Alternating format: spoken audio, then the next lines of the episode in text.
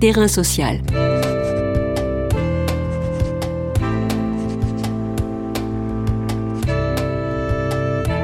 Hugues Chevarin. Éric Fotorino. Éric Fotorino est écrivain, essayiste et journaliste. Du journal Le Monde à la revue Zadig, en passant par l'hebdomadaire Le 1, de la chronique sportive, une passion, au journalisme de fond, tout y est synonyme d'engagement. Depuis 40 ans, le monde paysan français connaît une crise profonde. Les paysans sont les premières victimes d'un modèle productiviste, d'une agriculture qui empoisonne la terre et ceux qui la labourent. Étranglés de dettes, n'ont-ils d'autre choix que de continuer sur ce chemin-là? Dans son dernier roman, Mohican, Éric Fotorino brosse un portrait, sans phare mais avec une évidente tendresse, celui des Dantom, une famille s'échinant sur une terre du Jura depuis la nuit des temps, sur une terre dure mais féconde à force de labeur. Et à l'heure de la transmission d'une génération à l'autre, fera-t-on du fils le frère? En ira-t-il autrement pour mot le fils, le dernier de ces Mohicans? Terrain social? Aujourd'hui vous raconte une histoire de tradition et d'ancrage, un chant de la terre. Terrain social.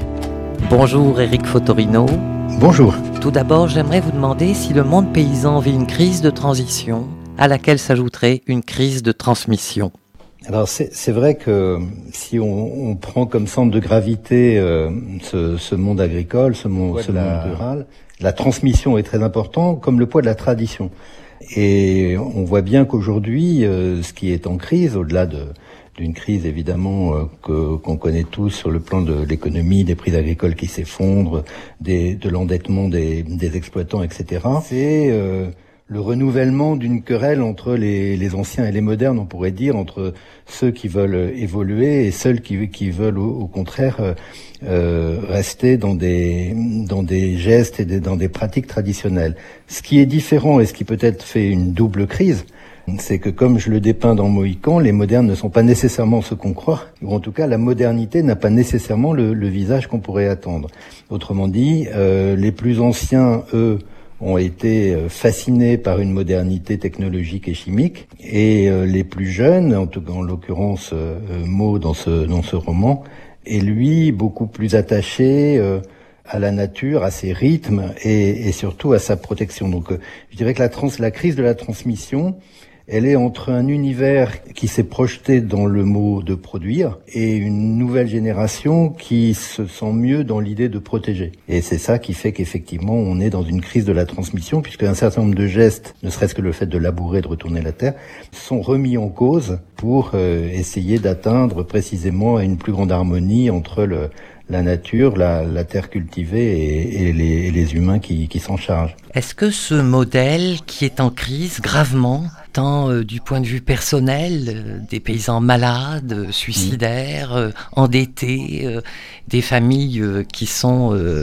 détruites, est-ce que ça crée une image compassionnelle dans le reste du pays ou est-ce que la France est en guerre contre ces paysans? Je dirais que comme toujours, c'est la réponse est, est, entre deux, puisque on peut pas généraliser. Je crois qu'il y, y a, un sentiment ambivalent.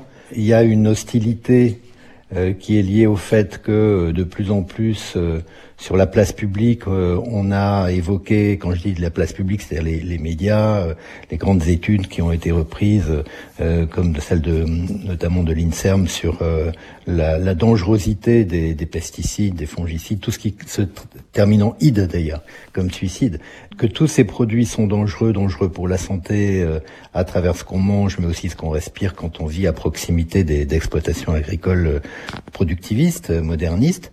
Donc ça, évidemment, ça a déclenché euh, une grande hostilité. Et en même temps, il y a l'idée que ces paysans sont un peu les, les, jardiniers de la nature, même c'est peut-être de curieux jardiniers, mais enfin ils sont, c'est eux qui l'entretiennent, qui la dessinent, qui la façonnent, qui nous permettent euh, l'été, quand on traverse la France, de pas traverser ni des friches ni des broussailles, euh, mais un, un, territoire dont on est euh, la plupart à, à se dire qu'il est magnifique.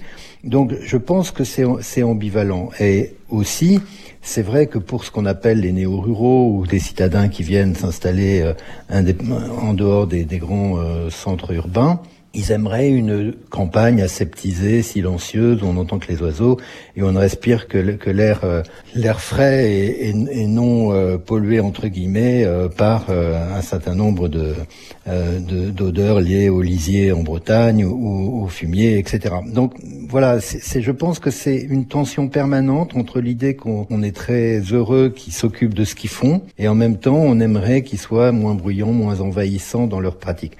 Évidemment, c'est une vision complètement euh, éthérée ou hors sol, on pourrait dire, qui, ne peut pas s'enraciner dans une réalité. On voit que cette famille, les Dantom, sont ancrés euh, sur un territoire. Cette idée d'ancrage est très importante. Et eux-mêmes se posent la question de ce qu'ils ont fait, de ce qu'ils sont. Est-ce que, on peut dire, est-ce que l'agriculteur a eu la peau du paysan? Ah ouais, c'est une c'est une bonne euh, formule ramassée, mais mais oui, on, on, peut dire ça parce que si vous voulez, le paysan, c'est celui qui entretient un pays, justement, un petit pays, parce que la France, qu'est-ce que c'est? C'est des milliers de pays couturés euh, les uns aux autres, euh, séparés par des haies, par des chemins.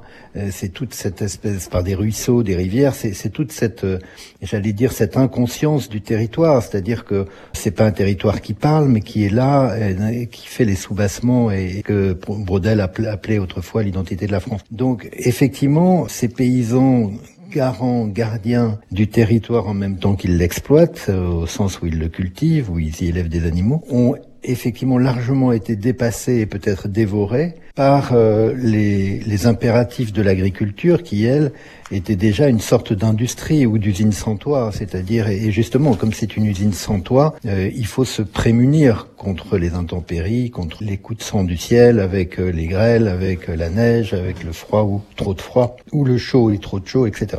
Et donc, pour ça, ils se sont métamorphosés, non pas en apprentis sorciers, mais, en agriculteurs, euh, chimistes, qui euh, finalement considèrent que euh, la priorité, c'est le rendement, c'est de garantir, de sécuriser la récolte. Il y a une scène dans Mohican où, où Suzanne rappelle l'époque où euh, il épandait de la chimie partout, et puis quand il est pour lutter aussi contre ses angoisses, et s'il était encore trop angoissé, il prenait lui-même de la chimie en prenant un Temesta. Donc c'est vrai que cette injonction à produire et cette crainte de ne pas atteindre les rendements nécessaires pour garantir la stabilité économique ou même la survie économique de l'exploitation, tout ça a fait qu'effectivement, euh, je ne sais pas si les paysans ont jamais été insouciants, je crois qu'ils l'ont jamais été, mais le système dans lequel ils ont été de d'endettement lié à tout ce qu'ils devaient acquérir en termes de matériel, d'engrais, etc., les a euh, poussés, euh, les a dénaturés d'une certaine manière quand le grand-père Léonce, euh, dont vous mhm. dites qu'il est l'homme d'un monde clos, dit la faim, on la suit à la trace, on la reconnaît au cri qu'elle pousse. Est-ce que effectivement, à la sortie de la guerre, euh, mhm. de la Seconde Guerre mondiale, il y a eu une demande faite aux paysans pour nous nourrir? Est-ce que vous pensez que c'est cet appel qui a euh, euh, a été d'abord entendu, puis quelque part euh, a, quitté le chemin et oui, je, je, pense que ça c'est très important. Euh, après la guerre, la libération, on a toujours parlé de la reconstruction, la reconstruction en particulier évidemment des, villes, des, immeubles, des infrastructures, des maisons, des routes, etc. Mais, il fallait, on crevait de faim, donc il y avait les jours avec, les jours sans, et ça a duré d'ailleurs bien après 45. Euh, et donc on a assigné cette mission au monde paysan, on l'a assigné d'autant plus, j'allais dire, euh, brutalement que c'était un, un, monde dont on considérait qu'il avait, sinon collaboré, mais en tout cas le marché noir, qu'il y avait beaucoup de, de clichés évidemment qui, qui, circulaient. Il y a sûrement des gens qui se sont enrichis en, en, en vendant cher leur, leur production, ou on l'a ou on l'a cédant à, à l'occupant. Mais le, il y avait cette idée que le monde paysan devait se mettre en, en bon ordre comme une armée pour euh, produire euh, assez, pour produire les quantités nécessaires pour nous nourrir.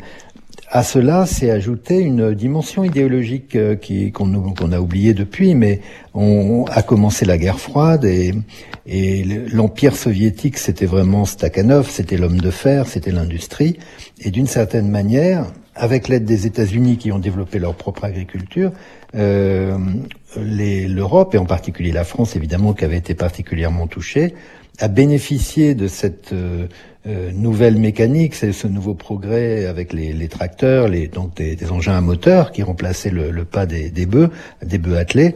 Et à partir de là, si on y ajoute le, la, la poussée de la chimie, l'injonction à produire a été évidemment d'autant plus écoutée euh, qu'elle euh, coïncidait avec euh, ce qu'on a appelé à l'époque du progrès, le progrès de la modernisation de l'agriculture pour augmenter très fortement les rendements et donc sécuriser des récoltes et, par conséquent pouvoir nourrir les, les, les villes au moment où l'exode urbain, début des Trente Glorieuses, l'exode urbain vidait les campagnes.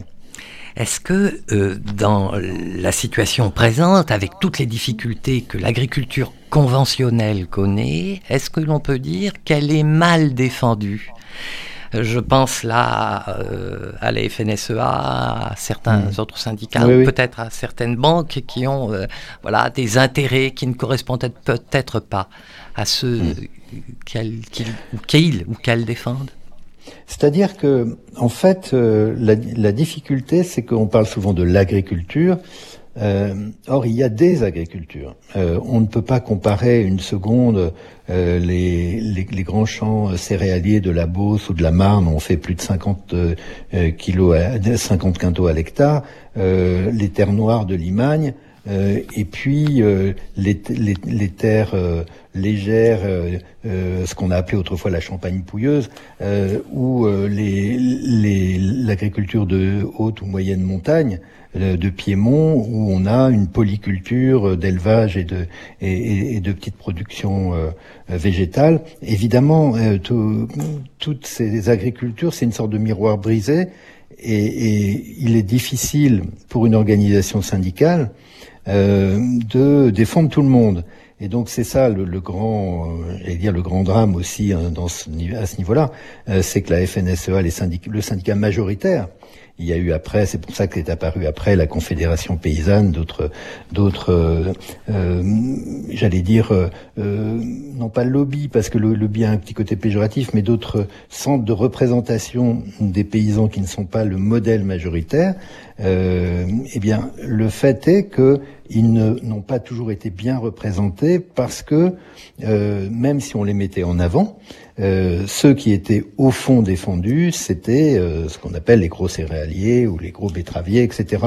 Donc euh, ça fait penser à la, à la chanson de, de Boris Vian, les généraux qui déclarent la guerre et qui ne la font pas. C'est vrai que d'une certaine manière, les leaders de la FNSEA s'abritaient comme derrière des fantassins, derrière ces, ces, petits paysans modestes de l'Aveyron, de tout toute la France comme ça, un peu euh, euh rurale, plus, en difficulté, euh, beaucoup, beaucoup, moins dotée d'atouts naturels, pour en récolter quand même eux les, avantages, c'est-à-dire des hausses de prix ou des prix garantis et, et, des subventions. Donc oui, bien sûr que ce monde n'est pas bien représenté. En tout cas, ça dépend lequel. Celui des petites exploitations est évidemment un peu le dindon de la farce. Des mouvements de réappropriation des terres, tels les zones à défendre, des initiatives comme les soulèvements de la terre, peuvent-ils être des amarres pour le monde paysan? Les paysans peuvent-ils rejoindre ces mouvements-là? Alors, euh, bon, d'abord, c'est un mouvement que je connais pas très bien. Je vois bien, j'ai vu quelques, quelques, évidemment, il y a eu des ZAD assez célèbres cet an dernier, mais, mais disons que je pense que dans leur esprit, euh, en tout cas dans, dans l'esprit de certains, là encore c'est toujours difficile de généraliser, mais euh, il reste quand même, même s'ils sont des, des paysans euh, très modestes euh, en termes et de rendement ou de, ou de superficie, il reste quand même, qu'on le veuille ou non, dans une logique de producteur. Et, et même si évidemment il y a des courants euh, encore plus respectueux, c'est-à-dire des courants bio, des, une manière de, vouloir euh, exploiter la terre de façon euh, encore plus euh, encore plus respectueuse. J'ai pas, je n'ai pas le sentiment que ils veuillent se rapprocher de, de mouvements qu'ils jugeraient, à tort ou à raison d'ailleurs, hein, plus, plus anarchistes, plus autogestionnaires, qui ne rentreraient pas malgré tout dans leur, dans leur vision qu'un un paysan, il n'est pas là pour faire le, le, jardinier justement, il est là pour produire à charge pour lui de produire de, de, de, la meilleure manière. Maintenant, il est tout à fait possible, ça c'est une question de générationnelle, quelquefois on dit que le, le progrès avance euh, avec les enterrements. Autrement dit, quand certains disparaissent, eh ben, d'autres idées peuvent enfin fleurir parce qu'elles ont été bloquées par les générations du dessus. On peut tout à fait imaginer dans une ou deux générations des jonctions, euh, des rapprochements des, entre euh, les, les, tenants de, de, ces zones à défendre, avec un projet, des projets cohérents, et, et puis des paysans qui auront voulu sortir du système dominant. Donc on peut se demander si cette unité paysanne qui avait été faite au sortir de la guerre mmh. pourrait se reformer. Et envoie-t-on des signes? Vous, vous envoyez des signes? Alors c'est vrai que bon, euh, moi j'ai écrit vraiment un roman qui, qui est inspiré par euh, à la fois des connaissances que j'ai ou surtout que j'ai eues quand, quand j'ai traité des questions agricoles et je me suis pas du tout euh, placé dans la situation d'un journaliste qui enquête, qui essaye de, de, de, savoir comment les choses se passent aujourd'hui. En fait, ce qui ce qui domine, c'est quand même la demande de de, des consommateurs, du, du, du, public, et on l'a vu avec la pandémie, c'est-à-dire des circuits courts, d'une proximité, d'une traçabilité, d'être de, capable d'identifier euh, à peu près tous les composants de, de, notre assiette. Ça oui, je pense que de ce point de vue-là, c'est assez irréversible et, et, ça favorise, ça plaide en, en faveur d'une agriculture à visage beaucoup plus humain et beaucoup plus proche. Quelles seront les conclusions en termes d'organisation de ça, j'en sais rien. Mais ce qui est certain, c'est que je pense que on va au fur et à mesure euh, voir se développer des initiatives locales beaucoup plus fortes et beaucoup plus viables. Euh, jusque-là, les initiatives locales étaient souvent euh, vouées à l'échec. Au bout d'un moment, elles s'essoufflaient, elles n'étaient pas relayées par un par un courant, j'allais dire presque militant. Quand je dis militant, c'est des citoyens qui veulent absolument préserver autour d'eux euh, un tissu économique et social, et l'agriculture en fait partie, qui leur permettent de vivre là où ils sont et de vivre dans de bonnes conditions. Est-ce que la fiction à laquelle vous avez eu recours en écrivant Mohican est-elle la limite que le journaliste que vous êtes ne peut franchir sur ces questions? Et est-ce que de ce déluge à la délivrance, n'y a-t-il pas là une sorte de chant de la terre que vous nous donnez à lire et à entendre?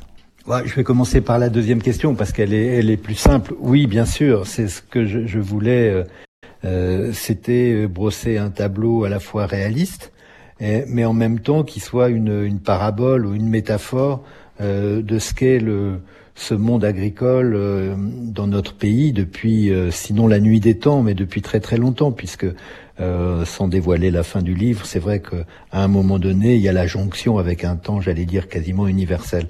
Euh, donc oui, c'est pour moi c'est un chant, c'est comme une ode, euh, mais qui, qui n'est pas euh, visité par euh, par une forme de de, de naïveté ou d'idyllisme, mais qui, qui, est en même temps très ancré dans, dans des réalités. Et pour répondre, essayer de répondre à votre première question, c'est vrai que j'ai choisi le roman précisément parce que le roman résonne d'énormément d'échos de tout ce qui a été ma, ma, vie au contact de, de ce monde agricole euh, depuis 40 ans. Et hum, je l'ai euh, vécu comme, euh, comme adolescent avec mon, mon grand-père en Charente, mais surtout je l'ai, vraiment vécu et comme jeune journaliste dans les années 80-90, où là j'ai, eu vraiment cette opportunité de pouvoir découvrir toutes les facettes euh, du monde agricole en France, pas seulement en France, mais, mais beaucoup en France.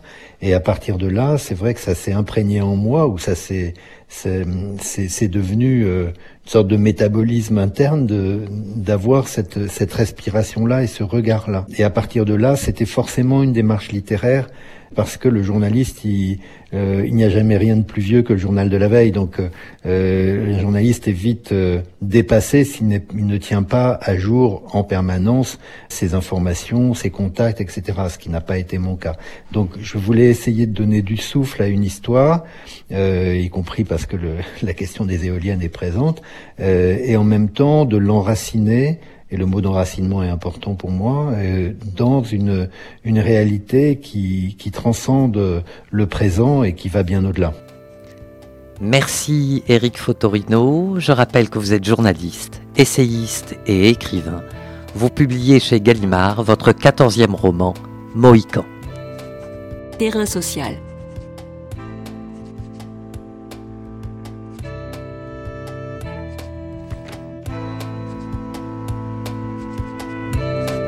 Podcasts du chantier sont à retrouver sur lechantier.radio et sur les plateformes d'écoute.